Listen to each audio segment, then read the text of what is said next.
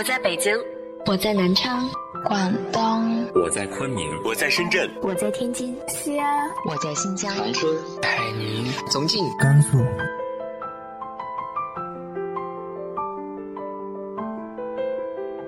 这里是 FM 幺八零八四，昨天的你的现在的未来，我是主播背着吉他的蝙蝠女侠。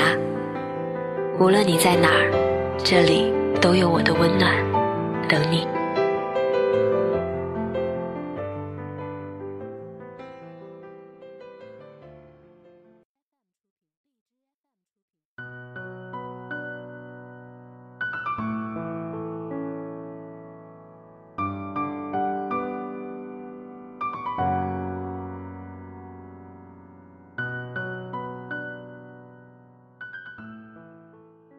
嗨，亲爱的你，晚上好。不知道你的青春记忆里有没有关于一个人的回忆呢？那段故事对你来说是幸还是不幸呢？今天和大家分享的文章来自于豆瓣作者沈十六的《从此苏州更江南》。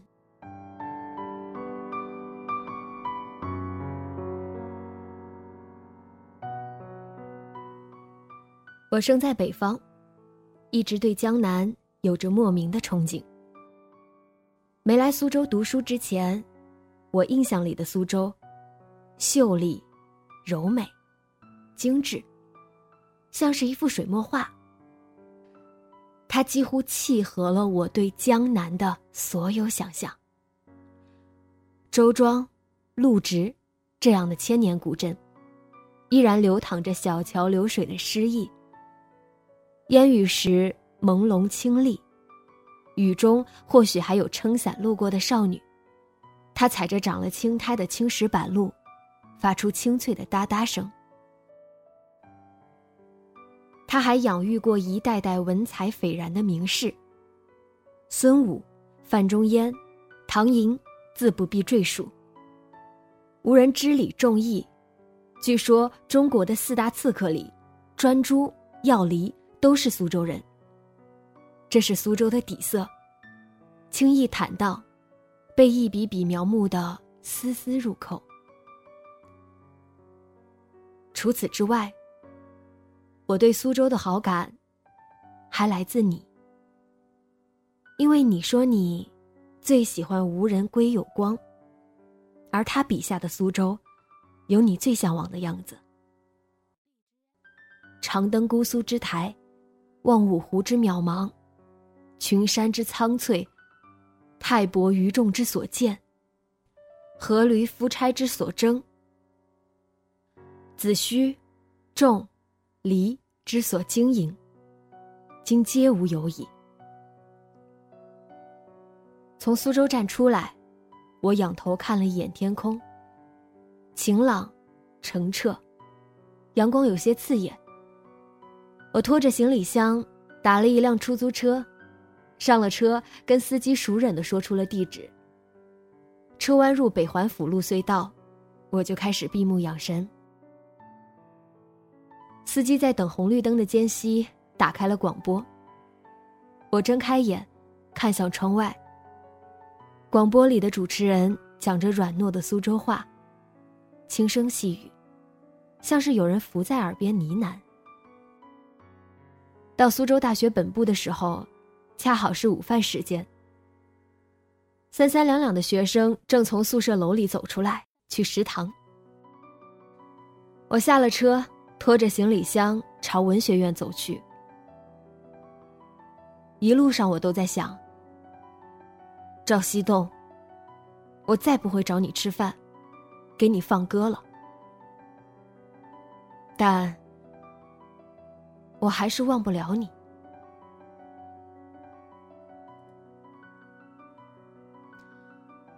我认识你的时候，刚过完十八岁生日。那是高三下学期，学校组织古诗文读写竞赛。因为奖品是心仪已久的签名版作家合集，我二话没说就报了名。但竞赛当天，进了考场，我才发现。自己忘记带二 B 铅笔了，我在心里吐槽：什么时候古诗文考试都要填答题卡了？你当时正在跟旁边的人讨论，一会儿可能考到的内容。一句句古文诗词，你都信手拈来。仅是随便一听，我就知道，自己遇上了劲敌。但我还是先环顾四周，准备找一个认识的同学借笔。你坐在我前排，转头跟同学打招呼的时候，看到了神色不安、略显焦急的我，出声询问：“同学，你怎么了？”我语速飞快，都来不及认真看你一眼，就说：“我没有带二 B 铅笔。”你转身从桌子上拿了一支笔，递给我。我多带了一支，你拿着用吧。话音刚落，考试的预备铃声就响了。那场考试的最后一题是默写《诗经·国风·秦风》里的《蒹葭》。我写的很快，这篇古诗我从小就背。写完最后一句话，我百无聊赖，随意拿起桌子上的一支笔转着玩儿。直到不小心掉在地上时，我才发现，那是你借给我的铅笔。我捡起来，有些心虚的看着你的背影。就是这一眼，让我喜欢上了你。你坐得很直，穿一件平整的白色衬衣，挺拔的像一棵白杨树。无门烟雨滋润过的苏州人，身上大概会有一种温润的气韵，令我为之着迷。竞赛成绩下来，我站在教学楼下的红榜前，顾不上看自己的名次。在成绩表里的第一栏，看见了你。我盯着你的照片看了半晌。赵西栋，好奇怪的名字。那时我已经从同学那里打听到了关于你所有的事情。你是刚转学到高三七班的插班生，坐在后排靠窗的位置。不喜欢说话，但成绩很好，数学老师都难不倒你。从此，我像所有小女生一样，心底有了一个默默爱慕的人。颁奖那天，我特意换了一身自己最喜欢的白色连衣裙。虽然没能拿到第一名，但作为能够和你同台领奖的第三名，我也觉得欣喜。那是我们升入高三后第一个，也是最后一个可以参与的大型活动。学校还算开明，几乎默许了学生们撒欢似的庆祝。老师让你说几句获奖感言。你缓缓的走到舞台上，短短几百字，却讲得分外有趣，倒不像个十几岁少年的语气。你说，你想回苏州上大学，因为那是养育你的地方。你说，你觉得苏大的秋天很美。炳林图书馆不远处有片银杏林。你说。你忘不了留园，往师园，处处留心的景致。你说，平江路很有民国江南的韵味。我看着你清朗的眉眼，听你开口，等你离场。后来，我与你一起考到了苏州大学。你在商学院，我在文学院。我们并没有过多的交集。大一上学期，一有时间我就背着包去你说过的那些地方，像是赴一场迟到的约。但每次走到人潮汹涌的景区，我踽踽独行，像一只掉了队的孤雁。我去了网师园，也去了平江路。陈从周先生曾推网师园为苏州小园吉泽，说它虽小而意境无穷。我并不懂这些，但每走几步就会看见新的景致。月到风来亭，看松读画轩。名称也取得风雅之极。平江路的街道和水道是平行的，当地人的住处往往是前面是街，后面是河，这是苏州的特色。顺着平江路走下去，昆曲悠扬，碧螺飘香，小桥流水人家。放眼望去，尽是灰色的瓦，白色的墙，仿若置身书画。但身边，总少了一个牵手同行的人。原本以为拿着同一所大学的录取通知书，会让我有机会主动找你。但当我知道，你之所以心心念念着苏州，是因为这里有一个和你青梅竹马的姑娘在等你。我失掉了所有勇气。同寝室的罗瑶认识那个女生，她叫悠悠，是典型的苏州美女，温婉细腻，像一阵拂面不绝的清风。我曾在去图书馆的路上遇见过你们，你骑着单车载着他，他齐腰的长发随风飘起。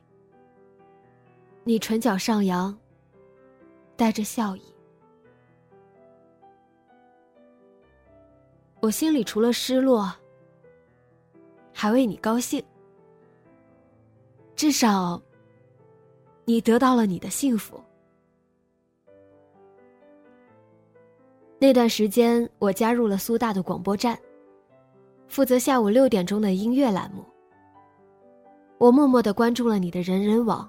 和微博账号，知道你喜欢张国荣和陈奕迅，所以我经常播他们的专辑。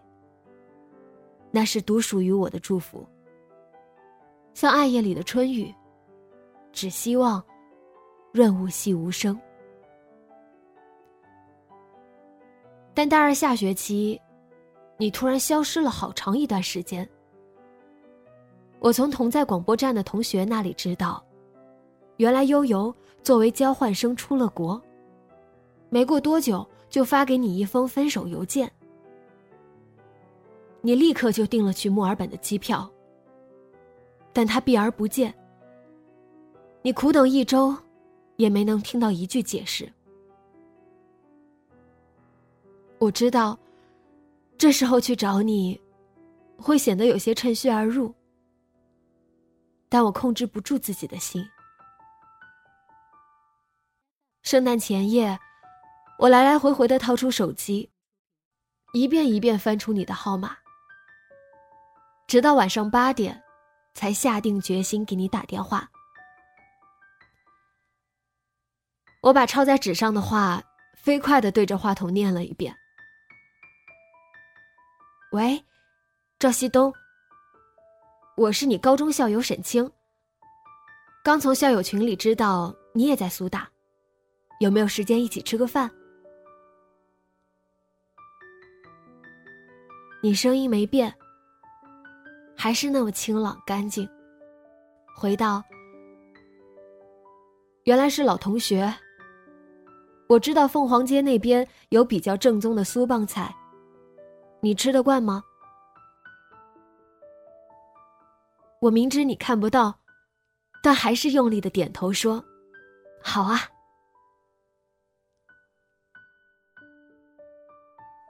苏州人喜欢听戏、品茶、吃苏帮菜，这组成了他们最朴素的日常生活。我们找了一家传统的苏帮菜餐厅，你熟忍的点了四道菜：姑苏卤鸭、蟹粉豆腐、腌笃鲜和银杏菜心。你看起来瘦了一些，有一些憔悴，黑眼圈很重。我没话找话。你对苏州很了解啊？啊，我是苏州人，从小家里人就经常带我到这条街上玩。那你有没有什么推荐的地方？你都不用多想，就像是捡起一片落叶那样轻巧，对我说：“那先从园林说起啊，也许有的你已经去过了，但我怕疏漏了。大概是从春秋吴王时代就有的长洲苑、姑苏台和管娃宫。汉晋唐五代留下的一些。”园林，我可以给你列个单子，附上地址。到宋元明清四朝的园林比较容易找到。苍狼亭、狮子林、拙政园、留园、网师园，这些更是只需要在网上搜索一下。你看起来并没有很高兴，也没有不高兴。对我的几个问题也都耐心回答。我心里有了一点点底气。自那以后，我偶尔会约你一起吃饭、看电影。你不拒绝也不主动，可是我还是觉得很满足。你像个落拓的名士，悠悠就是你追求了半世的功名。可你落了榜，又极不甘心。那段时间，你陪我走过了苏州许多条街巷，像个称职的导游，负责给我讲解历史典故。你双手插兜，走在我左右，清朗干净的声音让我莫名的心安。我好想苏州的一砖一瓦里都沉淀着故事，让你讲也讲不完。苏州或许不够完美，但在我看来，它已经足够好了。四千多年的历史还流淌在城市的文脉中。乘公交车的时候，能够听到苏州话版的报站。特意做了仿古建筑的候车站。街道两旁有宫灯状的路灯，还有一些古城也基本保存完整。古城内。道路与河道的双棋盘格局清晰可见。建筑并不算高，保持着粉墙黛瓦的青灰色调。你说，在你的印象中，苏州有一种飘渺的水墨意境，而在我看来，因为苏州有你，所以它显得分外不同。在我那次约你出去之后没多久，罗瑶就看出了我的心思。她是香妹子，大大咧咧，像是搁在油锅里爆炒过的辣椒，直爽，够呛。在食堂吃过饭，她拎着暖瓶拉着我一起去打水。走在路上时，他说：“沈清，你别犯傻啊。”赵西东可有整个文学院的女生盯着，我劝你，如果还没有陷进去，赶紧放手。我低着头不说话。你没看赵西东还一直关注着悠悠吗？谁不知道他俩是青梅竹马呀？只要悠悠稍稍示弱，我估计赵西东马上就能飞到澳洲。我知道，知道你还这样，罗瑶。我喜欢赵西东三年了，我只想能陪在他身边。我并没有告诉罗瑶我到底有多喜欢你，但我还是讲了从高中起就开始暗恋你的事情。他拿着那支二 B 铅笔啧啧称奇，还有那本我从高中就开始抄写的古诗本子，厚厚的一本，里面都是关于苏州的诗句。从张继的“月落乌啼霜满天，江枫渔火对愁眠，姑苏城外寒山寺，夜半钟声到客船”，到白居易的“扬州驿里梦苏州，梦到花桥水阁头，绝后不知逢是遇，此中昨夜共谁游”，一首一首，抄了大半本。每当我想起你，我就抄一首诗。我想，你在想念你的故乡，我在抄写你的故乡。我们也许会因为这座城市而亲近一些。自那以后，罗瑶不再劝我，而我找你时的心情也放松很多。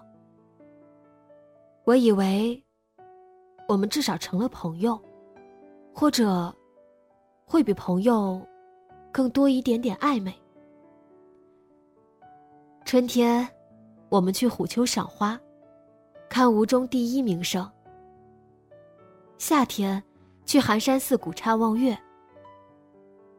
但哪里还有什么江枫、渔火、愁月？桥上车水马龙。寺院早早闭门。秋天，就在苏大散步，踩着落叶，听风声。你最喜欢背归有光的项脊轩志，一字一句，背诵到最后一句“庭有枇杷树，吾妻死之年所手植也，今已亭亭如盖矣”的时候。你常常久默不语，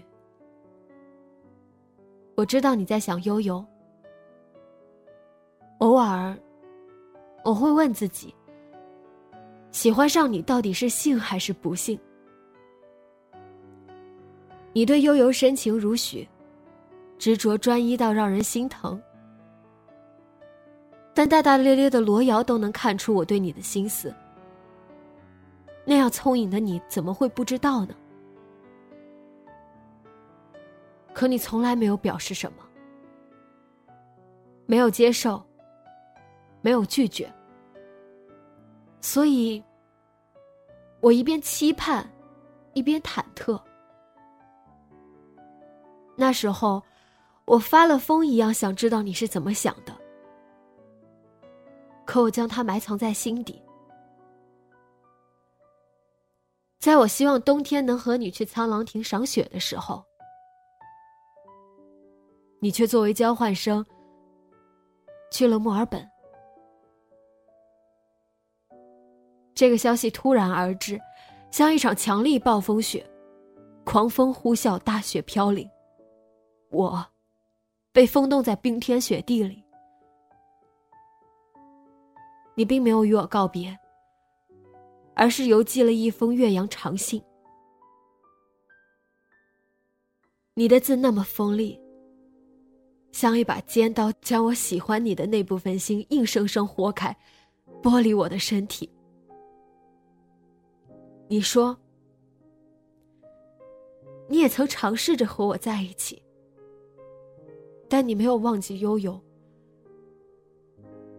你写了关于他的许多事，小到他中学获奖时候的一个笑，你高中转学时候的一场哭。你记得他的喜好。其实关于归有光，也是因为悠悠喜欢他，你才爱屋及乌。慢慢发现了他的骨气。苏州的大街小巷留存着你们的记忆，和他的气息。所以你决定去找他。既然距离曾经阻碍，那就打破这个阻碍。你有这样的魄力，也有这样的勇气。墨尔本啊，和苏州隔着万水千山，或者我和你之间只隔着一个悠悠。如果没有悠悠，我一定会毫不犹豫的去找你。但只是如果，我不知道怎么形容读完长信的感受。心里像是疼痛，像是释然，这就是轴劲十足的你，多像专诸要离呀！苏州，到底是有着金戈铁马历史的苏州，被他养育的子民们，骨血里仍有胆气。我喜欢的你。就该是这个样子吧，执着、深情、不委曲求全，带着江南才子的傲气。在你离开后，我偶尔会想起你，都是美好到想要落泪的回忆。对我来说，喜欢过你。努力让自己配得上那么优秀的你，对我来说已经足够了。赵西东，谢谢你，是你教会我，喜欢一个人，不一定要占为己有，但爱一个人，一定要有奋不顾身的勇气。我一直以为。苏州是你的归宿，因为你身上带着无门烟水的阔阔才气。因为你曾对这座城市有着深深的情谊，但你还是离开了，我却觉得理所应当。选一人倾心，则一城终老。如果那个倾心的人在那座城，那是多么幸运的一件事！苏州是我的一个美妙朦胧的故梦，梦里有你，有关于青春的回忆。当我睡醒了，决定梳洗打扮，开始新的一天。